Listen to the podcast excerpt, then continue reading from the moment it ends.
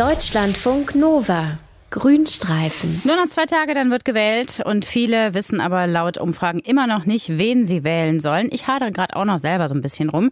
Einige von euch sind sich aber schon ganz sicher und wir sprechen im Grünstreifen ja gerade mit Menschen, die uns erzählen, warum sie eine bestimmte Partei wählen oder warum sie auch gar nicht zur Wahl gehen. Meine Stimme heißt unsere Serie zur Wahl und unsere Deutschlandfunk Nova Reporterin Hanna Ender ist dafür durch Deutschland gereist und heute lernen wir Katharina aus Schleswig Schleswig-Holstein kennen. Die wählt die AfD. Katharinas Heimatort liegt an der Bahnstrecke zwischen Hamburg und Neumünster. Also ich komme aus einem kleinen Dorf in Norddeutschland, bin 28 Jahre alt und mache eine Ausbildung zur Gesundheits- und Krankenpflegerin. Bisher hat sich Katharina nie besonders für Politik interessiert. Sie war Nichtwählerin. Bei dieser Bundestagswahl ist das anders. Ich gebe meine Stimme der AfD, weil ich finde, dass endlich wieder frischer Wind in den Bundestag gehört. Katharina heißt eigentlich gar nicht Katharina.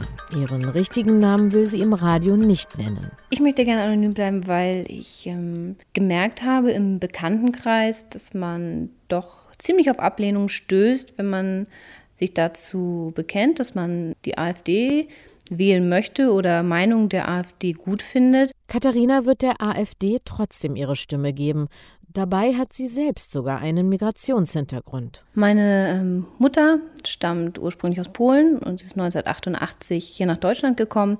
Ich bin 1989 dann hier geboren. Wenn ich in Polen war, war ich immer die Deutsche und hier war ich immer irgendwie die Polin. Im Sommer 2015, als Merkel die Grenzen für Flüchtlinge öffnet und sagt, wir schaffen das, da sitzt Katharina mit ihrem Freund vor dem Fernseher und denkt das Gegenteil. Die Massen an Menschen, die da kamen, dass Grenzzäune eingerissen wurden und äh, das Chaos, was dort einfach äh, seinen Lauf nahm. Und daraufhin habe ich dann, äh, ja, mich, mich dann mit der AfD beschäftigt und ähm, entschieden für mich, ja, okay, die haben da einen Plan, wie sie das äh, regeln möchten. Anfang 2016 tritt Katharina in die AfD ein weil sie der Meinung ist, dass Deutschland den Flüchtlingsstrom nicht bewältigen kann. Diese ehrenamtlichen Helfer sind teilweise so überfordert, das hat man schon im äh, Fernsehen gesehen und die Flüchtlinge sind nicht auf sich allein gestellt. Und dann, finde ich, bilden sich wieder so kleine Grüppchen und Parallelgesellschaften im Endeffekt. Und das schürt den Misstrauen, glaube ich. Hast du selber schon mal Flüchtlinge getroffen hier? Ja, hier im Dorf wohnen einige, die grüßen immer ganz nett, freundlich. Mhm. Nette Leute, so auf den ersten Blick. Im Kurzkontakt freundlich. Ah, okay. Ja. Also eigentlich keine negativen Erfahrungen gemacht? Nein, überhaupt nicht. Die Deutschpolin Katharina teilt die Meinung, dass Kriegsflüchtlinge zwar willkommen seien, allerdings nur vorübergehend. Also Flüchtlinge, die nach geltendem Recht hierher kommen dürfen, die haben dann auch erstmal hier einen Schutzstatus. Und das ist richtig. Das ist so lange richtig, bis dort in dem Land wieder Ruhe herrscht und äh, die sicher zurückkehren können. Und wenn in fünf Jahren wieder Frieden ist in Syrien, sollten sie auch wieder zurück. Das wäre doch, finde ich, für die Flüchtlinge ein guter Grund, nach Hause zu gehen.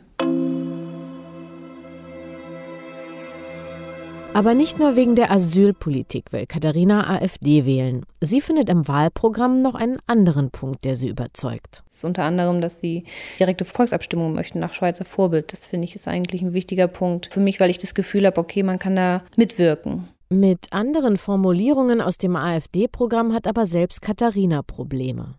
Zum Beispiel, wenn die AfD sagt, sie bekenne sich zur deutschen Leitkultur und Multikulturalismus sei eine Gefahr.